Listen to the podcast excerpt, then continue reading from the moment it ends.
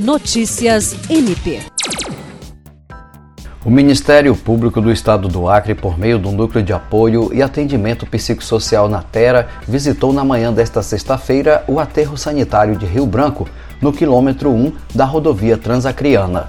Estiveram presentes também equipes do Centro Especializado para Pessoas em Situação de Rua Centro Pop, Secretaria Municipal de Assistência Social e Direitos Humanos e do Consultório na Rua, vinculada à Secretaria Municipal de Saúde.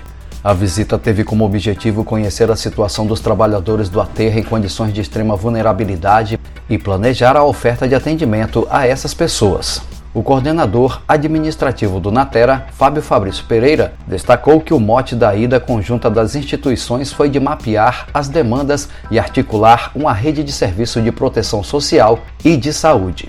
Jean Oliveira, para a Agência de Notícias do Ministério Público do Estado do Acre.